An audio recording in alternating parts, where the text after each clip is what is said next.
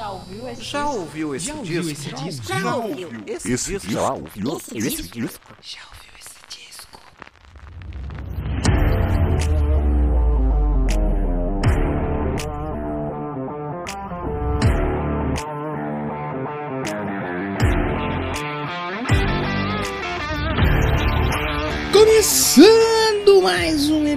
do podcast Já ouviu esse disco? Eu sou Danilo de Almeida e esse é o podcast onde a gente fala sobre disco. Se você está chegando agora, seja muito bem-vindo. Esta é a quarta temporada do podcast Já ouviu esse disco, onde eu estou fazendo uma retrospectiva musical entre os anos de 1991, né, 30 anos atrás, lá o ano que eu nasci, até agora 2021, né? Nós já estamos em 2022, né? Mas a retrospectiva começou ano passado, né? No ano de 2021, quando eu completei 30 anos e eu falei, poxa, aquela data que marca pra todo mundo, né? Eu preciso fazer alguma coisa e ver essa ideia maluca e absurda, né? Que eu só fui ver que ela era a maluca e absurda depois que eu comecei a fazer os episódios. Então agora eu vou ter que ir até o final, vou entregar. Não tem ninguém ouvindo essa bagaça aqui, mas eu vou fazer por mim. Tem mais aí, mais sei lá, mais 15, 20 quase episódios, mais 20 episódios pra fazer, né? Já que semana passada a gente teve o episódio número 10 do ano de 2012 e hoje a gente fala sobre discos lançados lá no ano de 2011. É, pois é, já faz tempo já. E eu me lembro muito bem dessa época. Escrever sobre os discos, né? E ouvir alguns discos ali dessa época de 2013, 2012, até mais ou menos 2009. É, me trazem muitas memórias. Foi muito legal fazer isso aqui.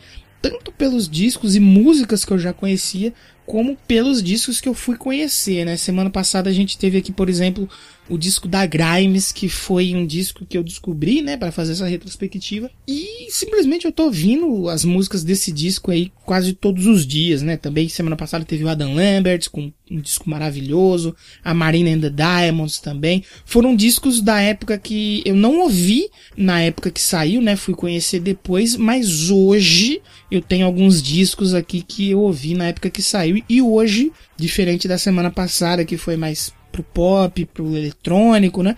Até da semana retrasada também, que foi mais nessa pegada de pop music. Hoje, nos discos de 2011, vai ter muito metal aqui, vai ter música pesada. Pra você que tava com saudade desse estilo, né? Aqui no podcast, hoje tem muito rock and roll, muito heavy metal e também lembrar vocês que estamos aí estudando, né, fazendo esse novo formato de mesclar mais papo com música. E vou falar pra vocês um negócio aqui. O episódio ficou um pouquinho mais longo, acho que deu uma hora e quinze quase o último episódio. Ah, uma hora e quinze, uma hora e vinte, no novo formato, mas ficou, pelo menos eu tive essa impressão, assim, as cinco pessoas que ouvem, se vocês por favor puderem me dizer o que vocês acharam, porque a minha impressão foi que ficou mais leve pra gravar, eu não fico falando ali por 15, 20 minutos direto do disco, né, e no total do programa dá quase uma hora só de parte falada. Então ficou mais leve pra mim gravar, ficou mais leve pra editar e eu senti, né, depois eu, eu preciso reouvir o episódio, né, depois que ele ficar pronto. Eu senti que ficou muito mais fluido, né, tocando música, eu falo música, vem música, aí você vai ver, já passou uma hora. Então assim, eu gostei e eu sou muito exigente com o meu conteúdo, tá? Mas eu não sei o que vocês acham porque simplesmente quem ouve dá feedback. Isso se tem gente que ouve ainda. Como eu falei, eu sei que tá pesado ouvir aqui um programa com 5, 6 discos, uma hora, eu sei. Mas eu vou terminar, nem que seja por mim. Já que eu comecei esse trabalho, não vou deixar ele incompleto. Eu vou terminar.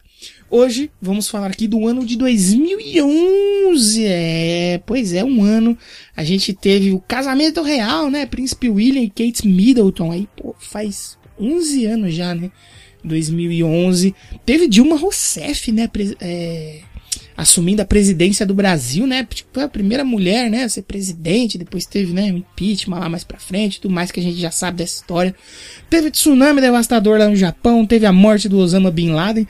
Teve aquele triste acontecimento do massacre da escola no Realengo, né? Foi, puta, foi muito triste. Repercutiu muito na época, até hoje. O pessoal sempre lembra. E morreu Steve Jobs, né? Steve Jobs aí que hoje as peças de seu telefone custam os olhos da cara. No Brasil custa quase uma casa própria para você ter um, um telefone do Steve Jobs, né? O telefone da maçã. Ele morreu lá no longínquo ano de 2011. Também eh, até peguei para fazer essa parte de lembrar alguns fatos. Vai ter gente falando, pô, você esqueceu de falar isso, você esqueceu de falar aquilo. Sempre que eu recebo feedback, nunca de ninguém falando assim, pô, parabéns, hein? Pô, muito legal os discos que você falou, não conhecia, fui ouvir, achei muito legal. Sempre a pessoa querendo corrigir um errinho. Mas tudo bem, tá tudo certo. Pelo menos é feedback. A gente continua por aqui ouvindo discos novos e até relembrando discos é, que já conhecia, né? Eu mesmo, durante essa retrospectiva, relembrei de muita coisa que eu já conheci, faz tempo que eu não ouvia, e conheci muita música nova. E você pode deixar o feedback lá no Instagram, arroba já ouviu esse disco, ou no Twitter, arroba já ouviu o disco. Deixa o feedback lá, porque parece que quanto mais programa eu faço, eu perco seguidor, eu não ganho seguidor. Pô, aí, aí fica difícil, né? De fazer conteúdo. Nos discos do ano de 2011, inicialmente eu tinha uma lista enorme para falar e aí eu resolvi mudar um pouco é, os rumos do programa, né? Mas eu posso dizer que em 2011 teve dois discos que eu já falei aqui, tem episódios, né? O Born This Way da Lady Gaga, que eu amo, o melhor disco da Lady Gaga, simplesmente maravilhoso. Teve o 21 da Adele, né, que é outro disco fenomenal, que foi o episódio 21 aqui da terceira temporada, que vale lembrar que eu não fiz de propósito, só fui perceber depois, na hora que eu tava gravando. E o 21, né, que é um disco que pô, é cultuado hoje em dia, tem maluco aí falando que o 30 é melhor que o 21, e não é, vocês estão malucos das ideias. O 21 na época ele não foi muito bem recebido, não. É, ele pegou um terceiro lugar na lista da revista Q, né? Terceiro lugar ali nas melhores do ano. E em outras publicações, pelo menos lá na Inglaterra, ele não ficou nem entre os 50 melhores do ano. Então, tipo assim, disco que na época foi meio injustiçado, mas que hoje ele é visto com muito carinho, porque realmente é incrível. Outro disco, né, de uma cantora mais desse lado popular, né, da música pop, né, a Beyoncé lançou o álbum 4, né, o 4, e quase que ele tava aqui, né? Se não fosse falar hoje sobre discos de metal, discos de rock, eu ia colocar o 4 aqui, né, o 4, o disco da Beyoncé que eu fui ouvir, ele achei muito legal, pode ser que futuramente ele apareça aqui, tá?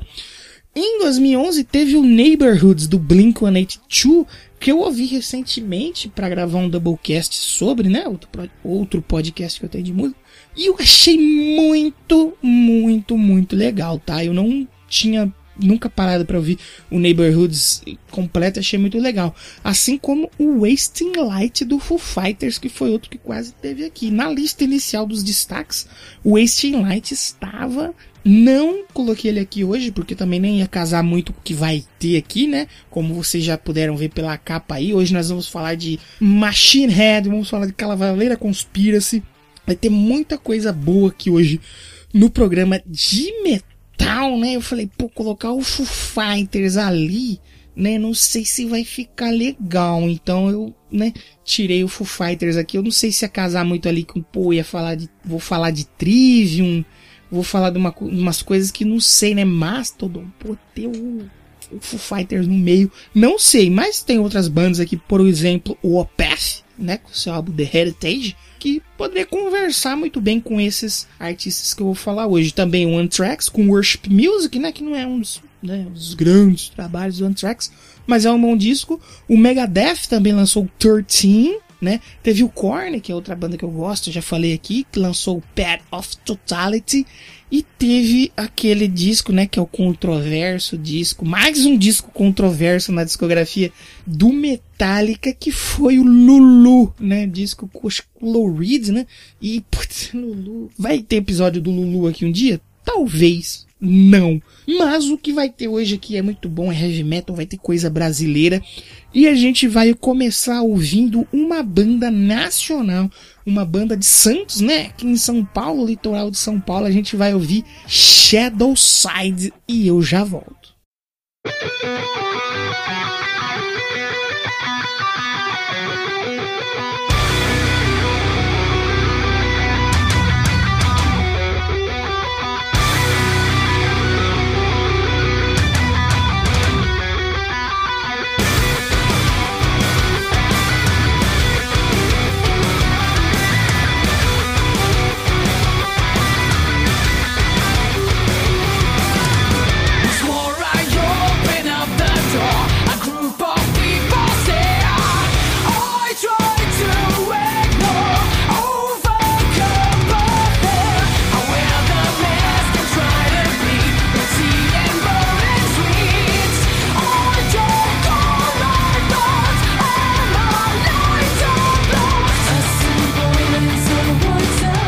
Abrir esse bloco de destaques nesse formato, eu falo de uma banda brasileira que há 10 anos foi um dos grandes nomes do cenário metal do país. A Shadowside é uma das minhas bandas favoritas aqui do Brasil e eles foram muito gigantes nessa época de 2010, 2011, 2012. Mas provavelmente você que está do outro lado aí talvez nem faça muita ideia de quem eles são. Mas é por isso que já ouvi esse disco existe, para atiçar a sua curiosidade. A Shadowside é uma banda da cidade de Santos, em São Paulo, né? Litoral aqui de São Paulo. Eles lançaram o primeiro EP deles lá em 2001. E já no começo da carreira, a banda abriu um show para o Nightwish e eles chamaram muito a atenção do público. Até o lançamento do disco Inner Monster Out, que é o disco que eu falo hoje aqui, a banda lançou dois ótimos discos: o Theory of Shadows de 2005 e o maravilhoso Dare to Dream de 2009. Eu conheci a banda por volta de 2010 ou 2011 por causa de um review sobre esse álbum, né, o Dare to Dream, lá na revista Road Crew. E desde aí eu passei a acompanhar a banda fielmente, ainda na época do Orkut, MySpace, tinha SoundCloud também. E também preciso dizer que o Dare to Dream é um disco maravilhoso que eu pretendo ainda falar sobre ele aqui em algum episódio.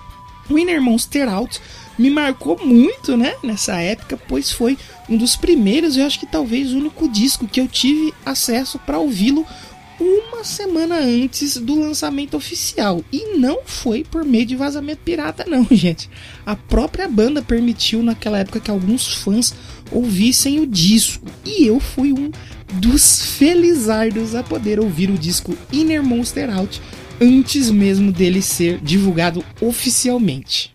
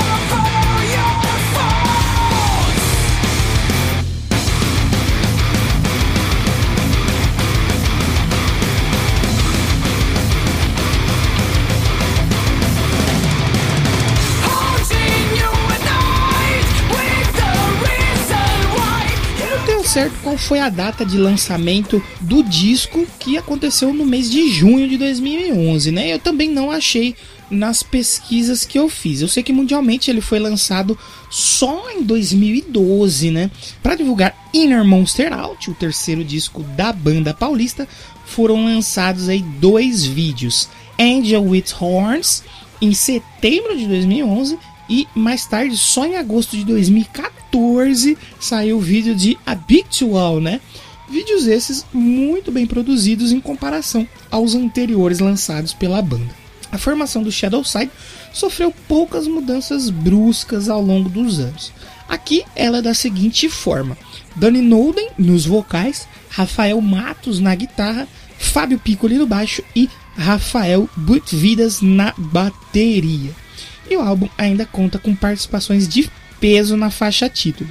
Os convidados são os já citado aqui Bjorn Speed Street do Soilwork, já falei dele em discos do Soilwork e do Night Flight Orchestra, além de ter também o Michael Stein do Dark Tranquility e o Nicholas Sfeldet do Dream Evil. A edição nacional desse disco ainda conta com uma versão pesadíssima para a música Inútil do Traje a Rigor e tem a participação do próprio Roger Moreira. E a gente ouve agora um pouquinho aí de Angel with Horns, né? O primeiro vídeo de divulgação, né? Primeiro single do Inner Monster Out.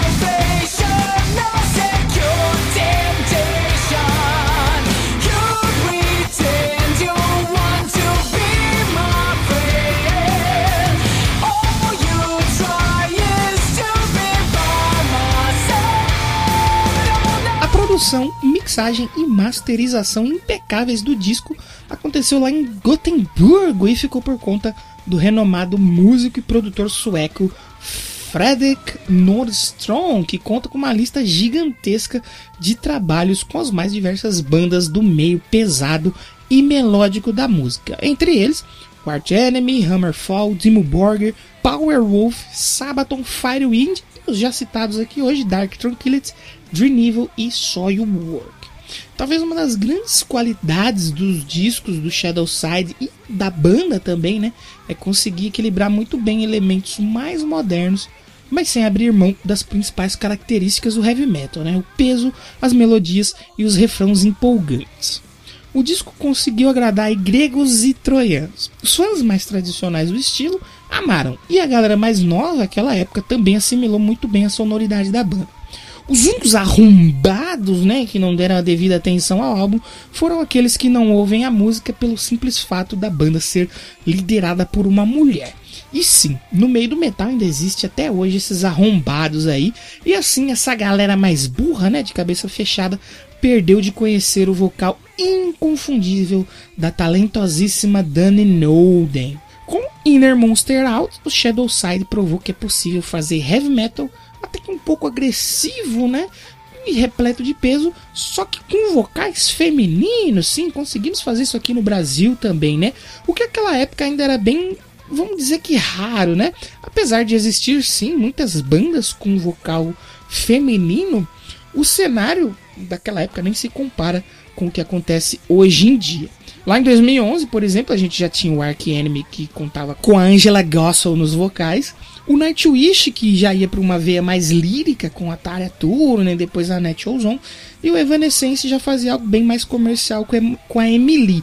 Isso se a gente pegar uma coisa mais mundial, mainstream, né? E o Ark Enemy nem tão mainstream assim, mas também já era bem conhecido. A Dani Nolan, talvez ela vai pela linha mais do que faz. Adoro Bash, né? Rainha do metal. Só que eu acho que é mais certo a gente dizer que a Dani Nolan tem seu próprio estilo vocal, né? Não que ela copia ou faz igual uma ou outra, ela tem a sua, o seu próprio jeito de cantar, né? E isso é um dos destaques, assim, a cereja do bolo desse disco.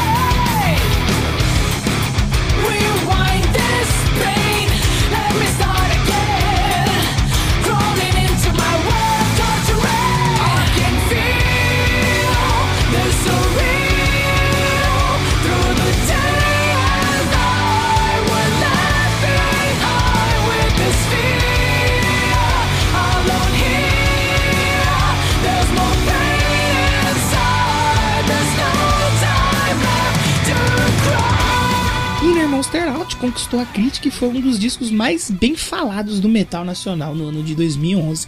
A banda abriu shows para o Iron Maiden e mais tarde excursionou com o Wasp, o Halloween e o Gamma Ray. O álbum alcançou a 26 colocação nas paradas dos álbuns de metal mais vendidos no Japão, de acordo com a revista Burn. O disco ainda alcançou a nona colocação dentre os álbuns mais tocados no chart americano CMJ Loud Rock e venceu o prêmio Independent Music Awards como melhor álbum de metal por votação popular. Muitos diziam que a Shadowside seria um dos grandes nomes do cenário brasileiro nos anos seguintes, né? Que eles se juntariam aí aos grandes nomes do metal nacional que fizeram sucesso mundialmente. Vou falar que eu também sempre achei isso. Só que eu não sei em que parte da trajetória da banda que a bola caiu e eles perderam a chance de serem maiores ainda. Mais tarde, o baixista Magnus Rosen do Hammerfall entrou para a banda. E foi muito comentário na época, né? Você tendo um cara de uma banda como Hammerfall vindo para uma banda nacional. Só que eu acho que o timing né, da banda não ajudou muito eles, né? Como eu falei, um dos vídeos de divulgação desse disco, que é de 2011, só foi lançado em 2014, né? O sucessor desse disco, né, que foi o Shades of Humanity, demorou seis anos para sair, né? Só foi sair em 2017. E o Shades of Humanity é um bom disco, é um disco maneiro, só que ele não chega nem aos pés do auge da banda que aconteceu aqui no Inner Monster Out de 2011. Uma das minhas grandes tristezas na música é não ter conseguido ver o Shadow Side ao vivo. Eu tive três oportunidades, uma delas foi aqui numa cidade vizinha em Rio Claro, eu não consegui ir.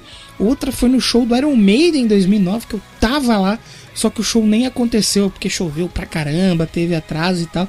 E é uma banda brasileira que eu nunca consegui ver, que eu gostaria muito de ver, mas pelo jeito eu acho que não vai acontecer porque a banda realmente tá não falou que acabou, mas tá bem parada, né? Não sai nada novo. Então eu acho que é muito difícil de eu conseguir ver o Shadow Side ao vivo. De todo jeito, fica aqui minha dica para vocês conhecerem pelo menos os três primeiros discos da banda. Se vocês não quiserem ouvir três, ou são dois: o Dare to Dream e o Inner Monster Out, que com certeza vai valer o seu play. São ótimos discos de uma banda nacional. Fica aqui a dica do João ouviu esse disco. E para fechar o bloco da Shadow Side, a gente vai ouvir a faixa título, que é uma das músicas que eu mais gosto da banda, que eu escuto até hoje. É uma música sensacional, faixa Inner Monster Out. E na sequência, vamos falar de outros músicos brasileiros que fazem muito sucesso fora do país, porque depois do Inner Monster Out do Shadow Side, a gente vai ouvir um pouquinho de Cavaleira Conspira-se.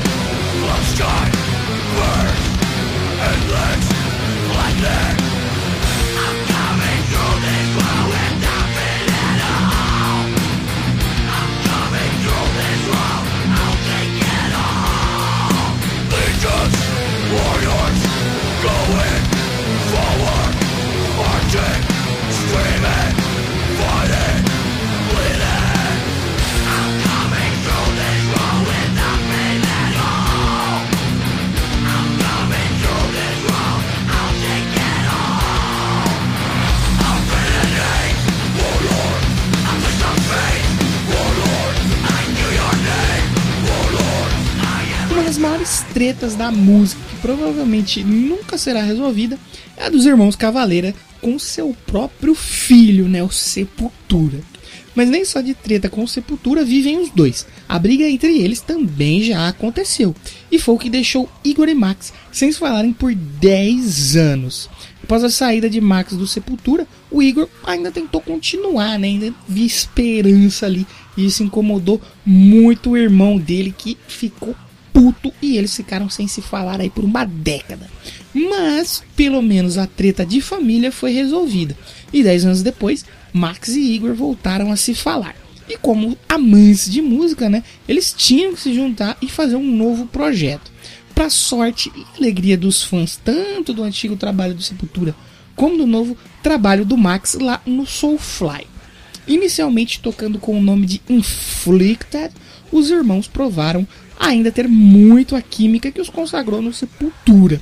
Por direitos legais, eles tiveram que mudar o nome da banda para Cavaleira Conspiracy. Porém, Inflicted acabou sendo o nome do primeiro disco da banda, que foi lançado em 2008 e tem uma sonoridade bem semelhante com o som que os irmãos faziam no Sepultura. A curiosidade aqui fica por conta de que nos primeiros anos da banda, o baixista era o Joe Duplantier, né, que é o guitarrista e vocalista do Godira, né, banda francesa aí que tá fazendo um puta sucesso, um dos grandes nomes da cena atual e que tem fortes influências de Sepultura.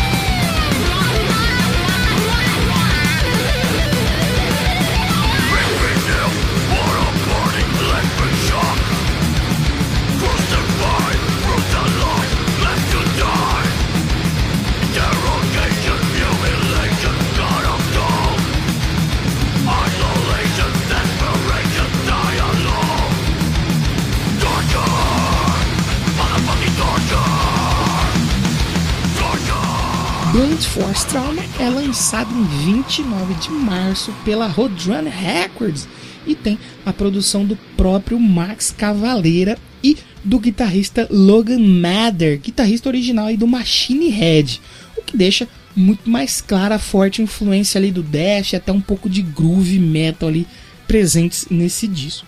No disco, a única mudança na formação da banda foi no baixo, que agora é tocado por Johnny Chow, que hoje está no Stone Sour do Corey Taylor, que é outro artista também que teve muita influência do Sepultura lá no início do Slipknot.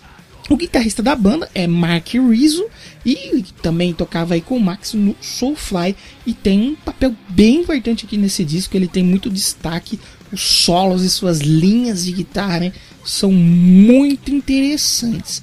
E participações especiais temos apenas uma aqui no disco, né? O vocalista Roger Miretz do Agnostic Front divide os vocais com Max Cavaleira na faixa Lynch Mob, que a gente ouve um pouquinho dela agora.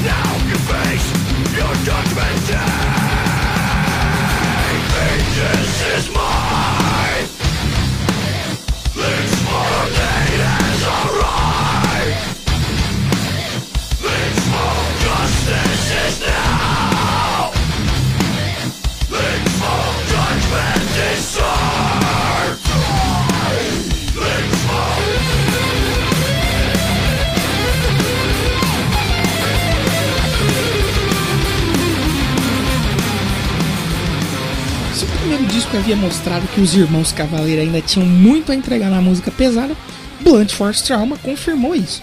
Aqui eles não se apegam a apenas um estilo ou jeito de se fazer música. Apesar da agressividade e velocidade estarem presentes, a banda ainda tem uma melodia muito bem distribuída aí ao longo das faixas.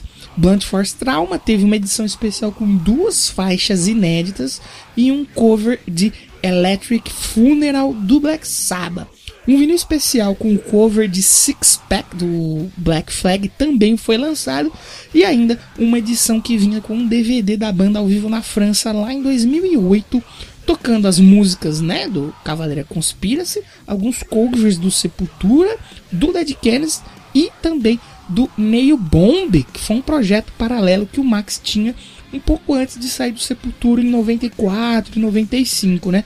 Lá com o Alex Newport do Fudge Tunnel e que contou com as colaborações do Igor, né? Seu irmão Igor, do Andreas Kisser e do Dino Casares do Fear Factory. O Cavaleira Conspiras nunca foi uma banda que me chamou tanto a atenção, né? Até porque o lance das tretas e do fanatismo da galera que acha que o Sepultura acabou, né? Sempre me encaretou um pouco em relação aos trabalhos dos irmãos Cavaleira. Uma das poucas memórias que eu tenho, assim, da banda dessa época, né? Da, da época que eles estavam ainda na atividade, né? Foi de ver o clipe da música Sanctuary, né? Que é do primeiro álbum, passando na MTV. É um clipe bem assustador, é bem interessante, assim. É uma das únicas memórias que eu tenho de consumir algo do Cavaleira Conspiras. E também, graças à MTV, eu conhecia o único single do disco, o Blunt Force Trauma, que é a faixa Killing Inside. Porém, hoje, né, eu gosto muito mais desse estilo de música que o Cavaleira Conspira se faz. Então eu fui reouvir o disco e rapaz, eu gostei muito, né? Foi a experiência foi totalmente diferente e eu tenho certeza que se eu tivesse ouvido isso mais lá atrás, em sei lá 2013, 14, não teria me pegado tanto quanto me pegou agora, né? Gostei demais de ouvir o Blunt Force Trauma do Cavaleira Conspiracy e a gente vai ouvir para encerrar esse bloco da banda a faixa Killing Inside e depois a gente vai ouvir Machine Head.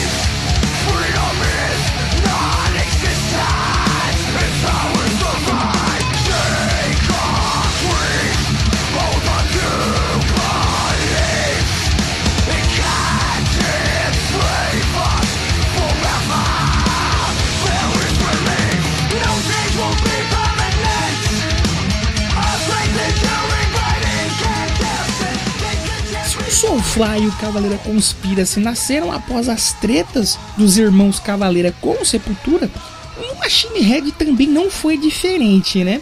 E a partir de uma treta que acabou em vias de fato ali, né? A galera saindo um soco mesmo entre os membros da banda aí Violence, né? Que era uma das mais cultuadas bandas de trash da Bay Area.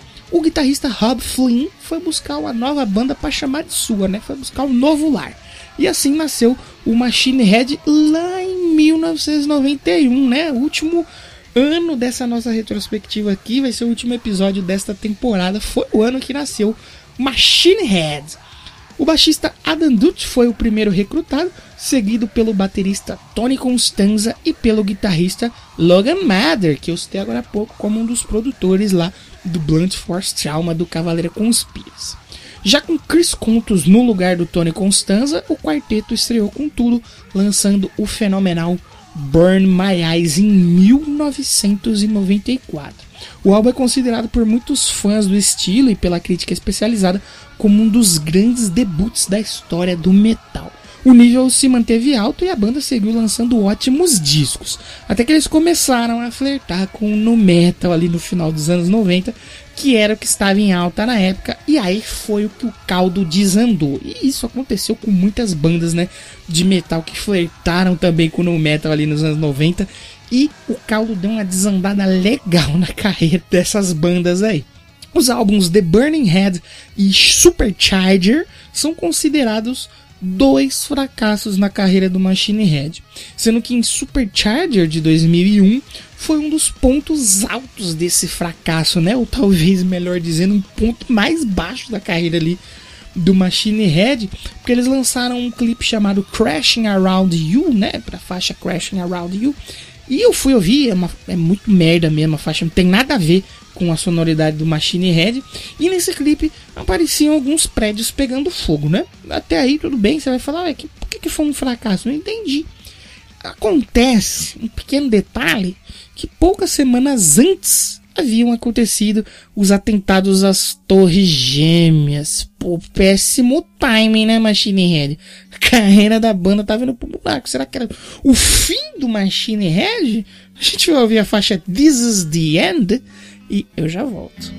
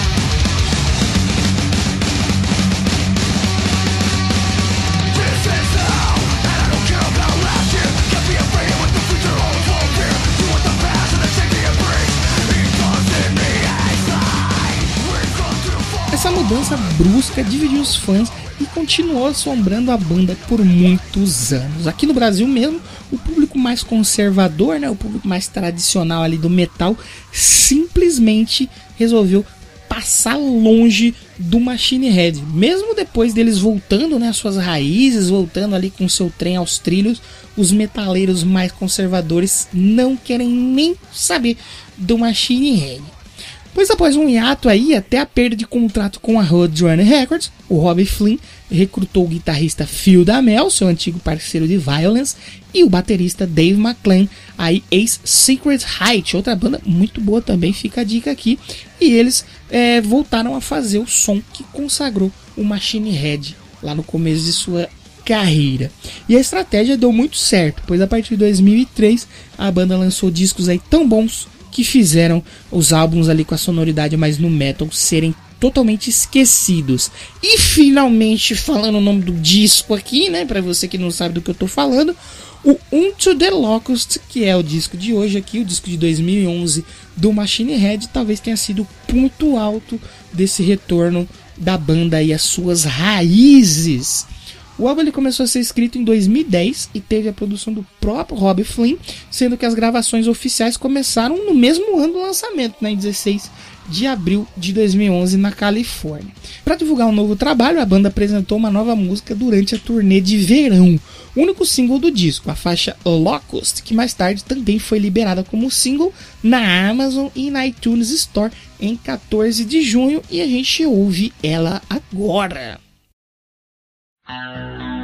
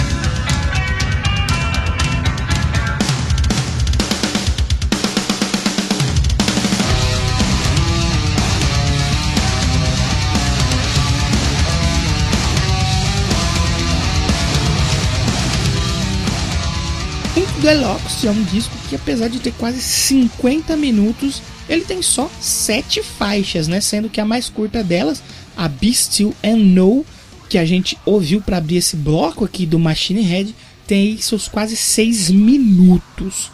Mas assim, acredita em mim, a experiência de ouvir esse disco é tão legal que passa rapidinho essa quase uma hora.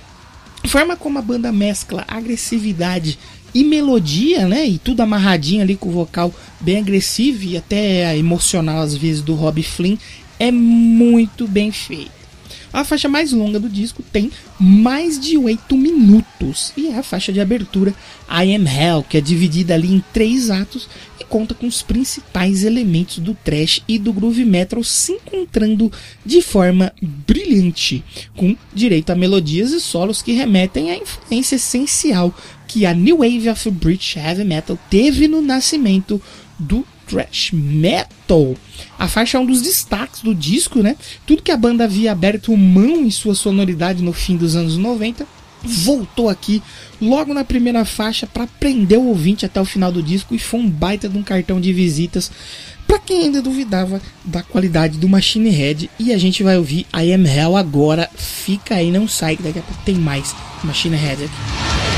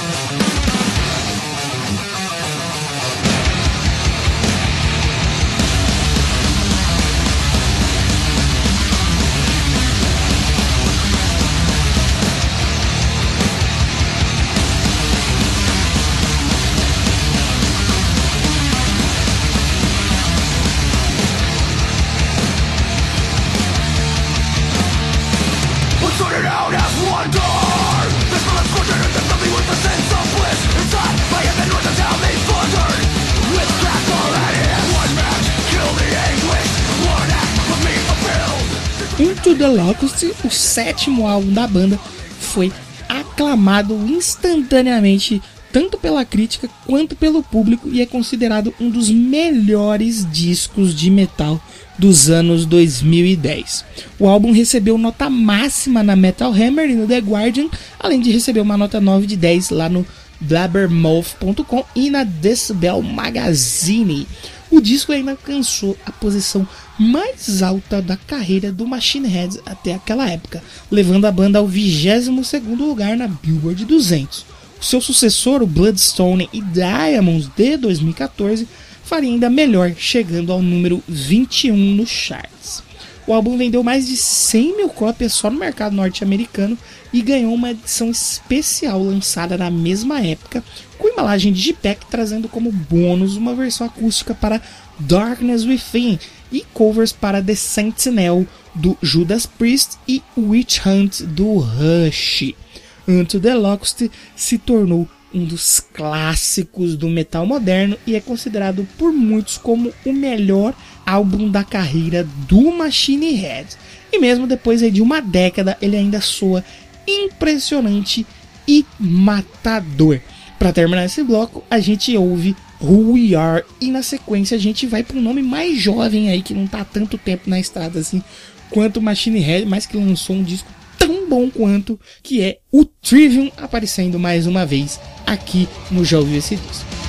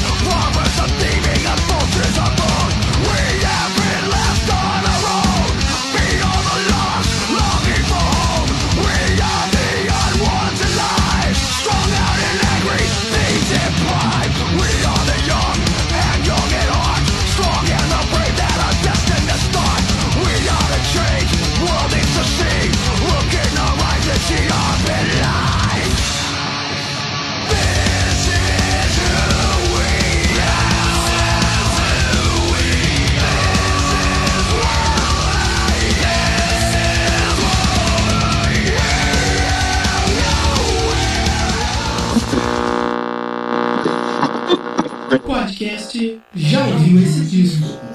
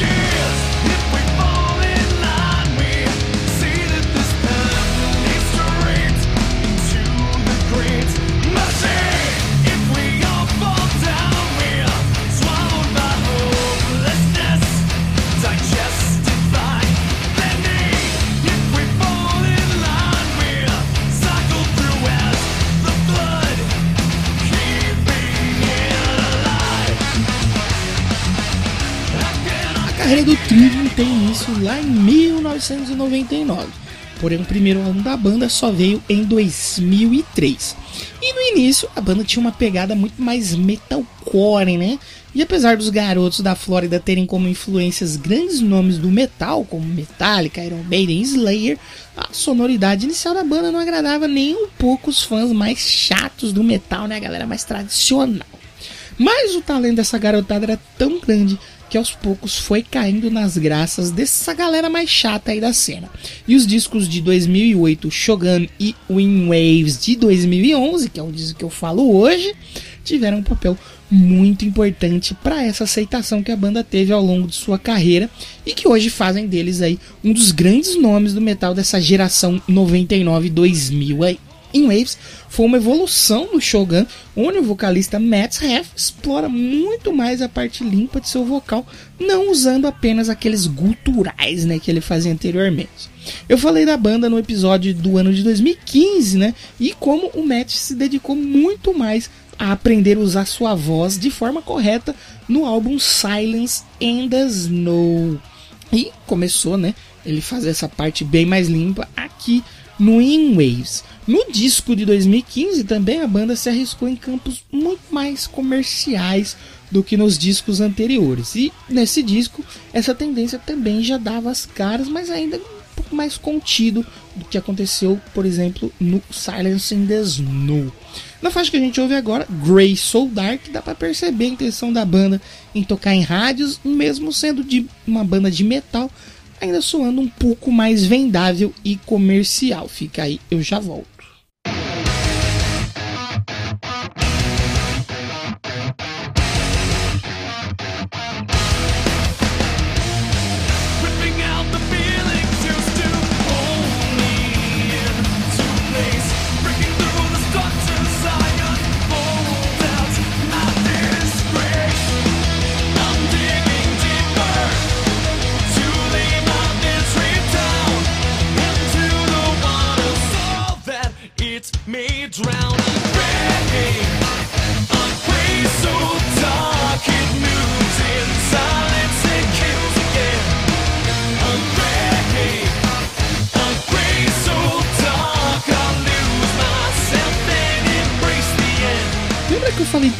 Disco teve um importante papel para começar a trazer novos fãs que anteriormente torciam o nariz para a banda. Então, aqui o Trivium trilha caminhos muito mais semelhantes à sonoridade da New Wave of British Heavy Metal e também se arrisca a usar elementos que em certos momentos, alguns momentos ali lembram um pouquinho de Metallica, talvez alguma coisinha de Slayer, Testament talvez. A banda anteriormente apenas fazia metalcore, Agora eles trazem elementos de trash e metal tradicional e fazem isso de uma forma muito consistente. Não é à toa, né? Que eles se firmaram aí como um dos grandes nomes do estilo e eu acredito que o Trivium ainda tem muito mais a crescer é, nesses próximos anos. O In Waves é o quinto álbum do Trivium e o primeiro sem o baterista original Travis Smith. Talvez aqui tenha começado os problemas da banda em se acertar com o baterista, né? Problema esse que só foi resolvido, ou pelo menos, né, parece ter sido resolvido lá em 2017 com a entrada do Alex Band, que já gravou três discos com a banda. No In Waves, o recrutado para comandar a cozinha acelerada e agressiva do Trivium foi Nick Augusto, que já trabalhava na equipe técnica de bateria do Trivium e quando o Travis saiu, ele se ofereceu para ajudar a banda a finalizar a turnê Into the Mouths of Hell We Tour e consequentemente ele acabou gravando o disco aí com o Trivium. O Nick tocou na banda até 2014 e ele também gravou o disco Vengeance Falls de 2013. Como o Trivium tem linhas de bateria bem agressivas e muito interessantes é, de se ouvir, fica até um pouco difícil escolher uma onde o Nick se destaca, mas eu escolhi uma aqui pra gente ouvir, que é a Inception of the End.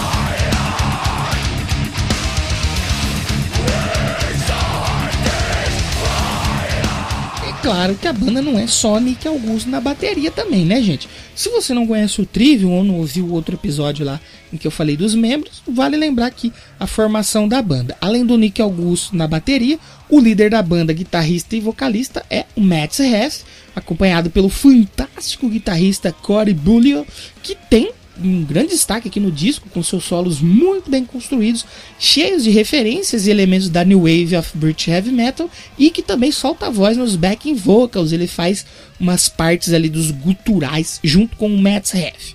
O baixista que acompanha toda essa galera, fazendo uma ótima cama de peso, é o Paolo Gregoleto.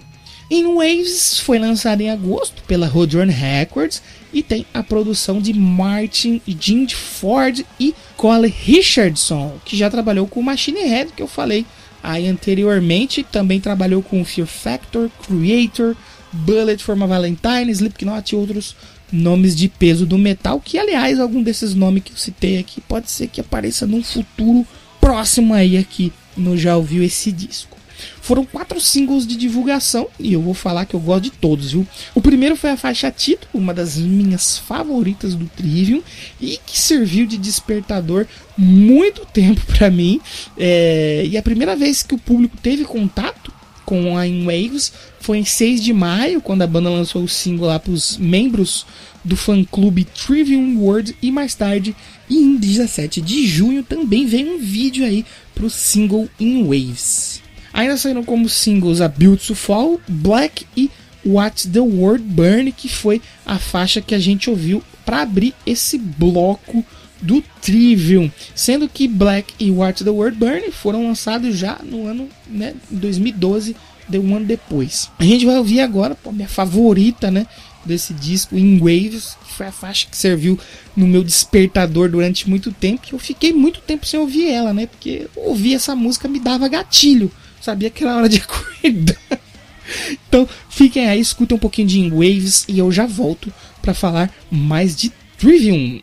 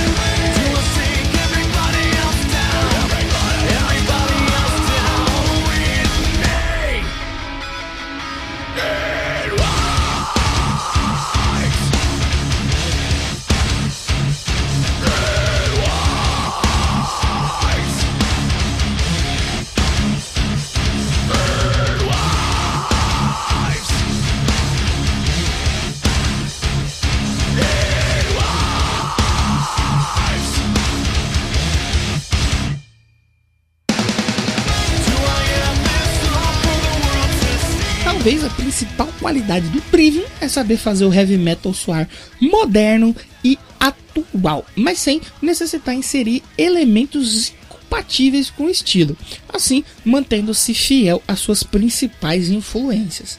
É difícil enquadrar o Trivium atual em um estilo específico, o mais correto é dizer que a banda faz heavy metal atual e contemporâneo.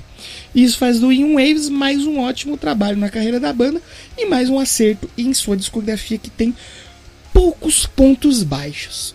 In Waves ainda recebeu uma versão especial com 18 faixas aí, incluindo alguns bônus tracks como a Grey Soul Dark, que a gente ouviu, né, já nesse especial, nesse bloco especial do Trivium. Tinha também um cover de Slave New World do Sepultura e a faixa que particularmente tem um papel muito importante para mim, pois foi a primeira música que eu ouvi da banda e me fez gostar do Trivium, né? Que é a Shattering the Skies Above, a faixa que está presente lá na soundtrack do jogo do God of War e que anteriormente ela só havia aparecido apenas no álbum é, God of War Blood e Metal, que aliás é um disco que eu recomendo para vocês aí ouvirem, é muito bom.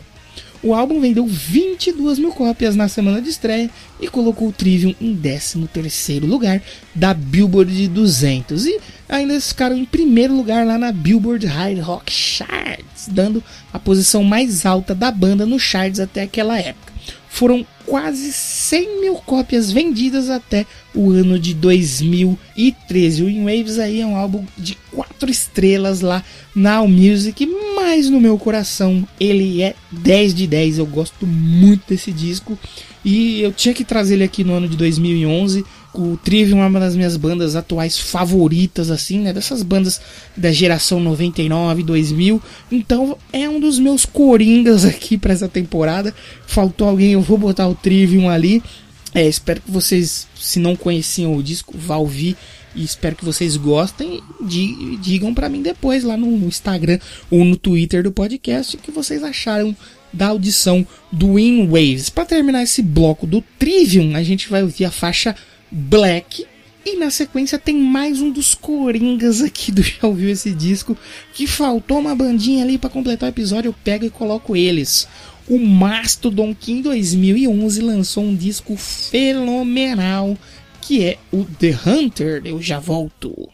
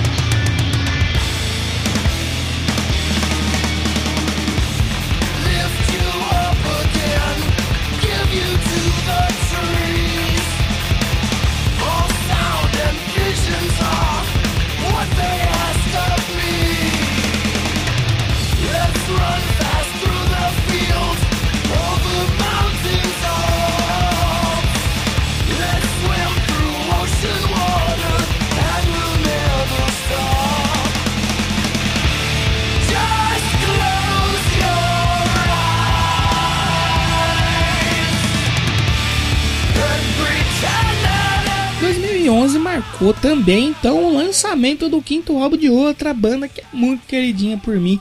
Como eu falei aqui, um dos coringas do já ouvi esse disco, que é o Mastodon, aí em 2011 lançando o incrível The Hunter. E em menos de 10 anos, o Mastodon conseguiu um feito que poucas bandas conseguiram, pelo menos dessa leva 99-2000, né? Eles foram um dos poucos a lançarem cinco discos e nenhum deles soando igual ou repetitivos e todos eles em alto nível. A complexidade e técnica altíssimas da banda levou o patamar da música pesada aí nos anos 2010 a outro nível. O The Hunter ele foi o segundo álbum não conceitual da banda, demonstrando que eles estavam um pouco mais abertos a colocar no álbum quaisquer ideias e canções que coubessem ali, sem necessariamente né, precisar seguir uma história e uma linha de pensamento, como aconteceu, por exemplo, no Leviathan de 2004, onde eles contam uma história inspirada no clássico literário Mob Dick. E com essa liberdade de criação, eles também resolveram amplificar ali a sua abordagem musical de estilos inseridos em cada canção desse álbum. O disco anterior do Mastodon, o Crack the Sky, ele estava mais inserido ali pro rock progressivo, talvez ali, né? Porque ele tinha sete faixas e a maioria delas bem acima dos cinco minutos de duração. À primeira vista, o The Hunter ele já parece ir na direção contrária, né? Ele vem com 13 faixas e todas com uma duração um pouco mais ali modesta, né? A Black Tongue e a Cure of the Burr que abrem o disco condizem aí com essa impressão, porque elas são rápidas, precisas e sem muita enrolação ali, sem muita firula, né? Curve of the Burr, aliás, tem uma pegada bem mais stoner, né? Bem, bem diferente, ali é um stoner rocker, né? Uma cara bem diferente do metalzão que o Mastodon fazia anteriormente. E essa faixa mais tarde recebeu uma indicação aí de melhor performance metal no Grammy de 2012 e é a música que a gente ouve agora.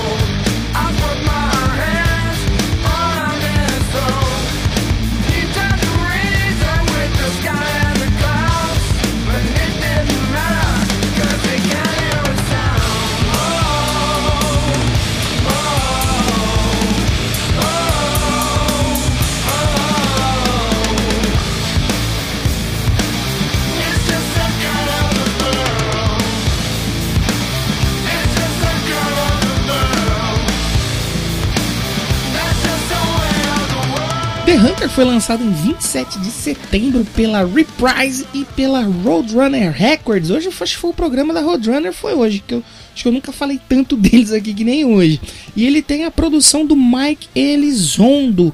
E Mike Elizondo ele é um produtor vencedor de Grammy Awards e ele tem um currículo bem curioso para estar tá aqui nesse disco de metal, né? Que ele, além de produzir o Mastodon, ele trabalhou também com 50 Cent, Eminem, 21 Pilots e Fiona Apple.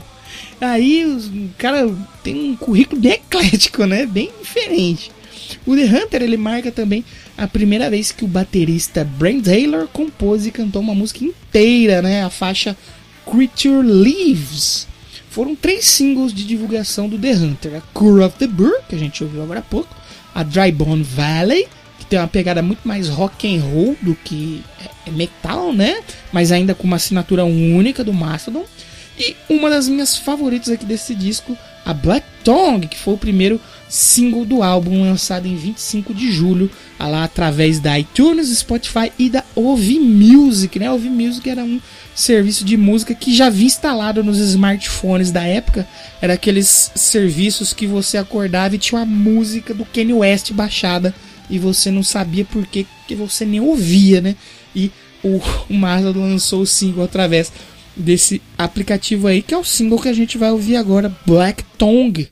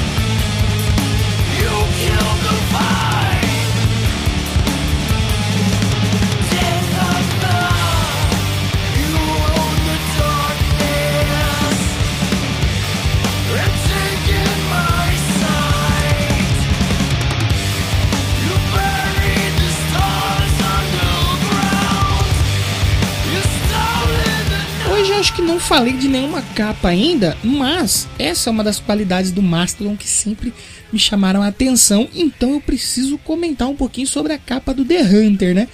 Esse disco aqui foi o primeiro trabalho da banda não ser assinado pelo artista Paul Romano, que ele já havia trabalhado nas capas anteriores do Mastodon, que são capas lindíssimas, né?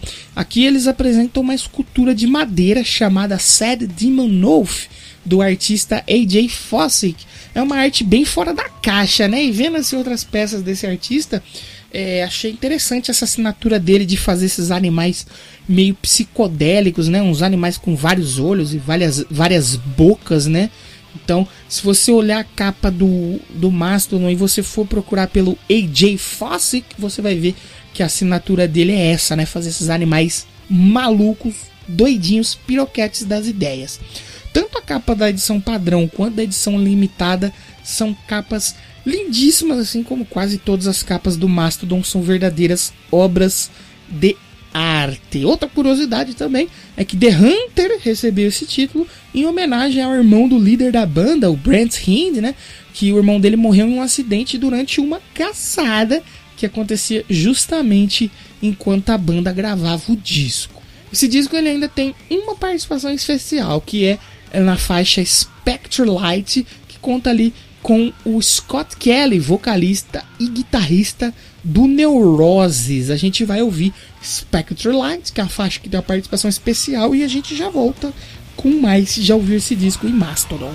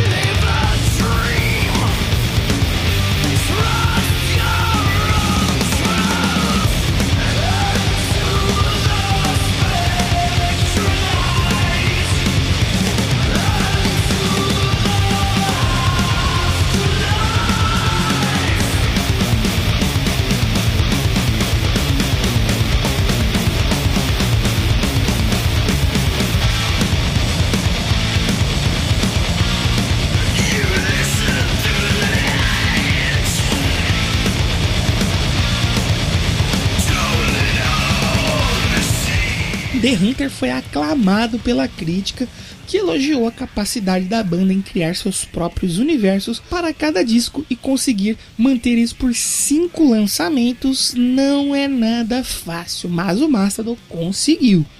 Eles elogiaram também a forma como a banda mistura todos os elementos sonoros sem parecer algo bagunçado ou feito de qualquer jeito, né? O Mastodon mistura tudo ali que eles fazem muito bem e o disco não fica cansativo de se ouvir.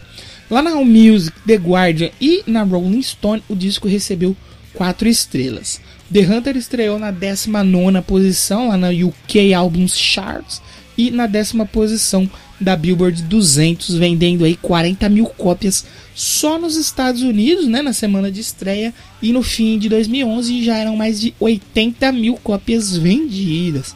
Mais tarde, o disco ainda recebeu o prêmio de melhor disco de metal pela Kerrang Magazine e também lá na Metal Hammer Golden Gods e na Metal Storm. O The Hunter também recebeu uma edição limitada que vinha com duas novas faixas, The Ruiner e Death Bound. Eu termino o programa de hoje aqui escolhendo mais uma música desse descasso. A gente vai ouvir Blasteroid. Eu termino o programa de hoje com Mastodon, uma banda que eu acho muito incrível. Já falei, é um dos meus coringas aqui. Pode ser que eles apareçam aí de novo em outra ocasião. Já tivemos eles aparecendo aqui também anteriormente nessa temporada. Gosto demais. Espero que se vocês não conheciam o álbum The Hunter, vão lá ouvir e depois me digam o que achou no Instagram do podcast, arroba já ouviu esse disco, e no Twitter, arroba já ouviu o disco conto com o feedback de vocês sobre o programa, não sobre. Ah, você esqueceu de falar disso. Ah, você não falou disso. Diga o que você achou do que você ouviu. Incentive o criador de conteúdo a continuar criando conteúdo, pelo amor de Deus! Então vamos de Blasteroid e semana que vem eu volto com os discos de 2010. Tem mais metal semana que vem, hein? Volta aqui, vai ter muito mais curiosidade sobre discos e música boa pra gente ouvir. Vamos de Blasteroid do Mastodon e tchau!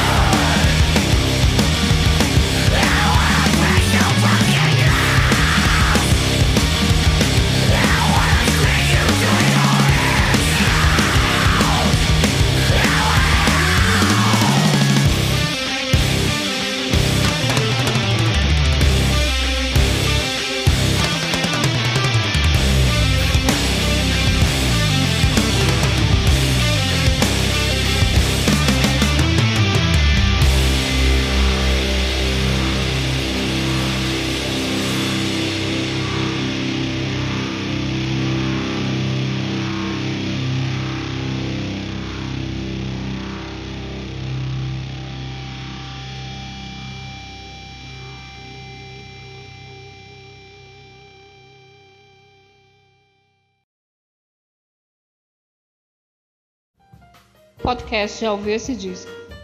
Roteiro e edição por Danilo de Almeida.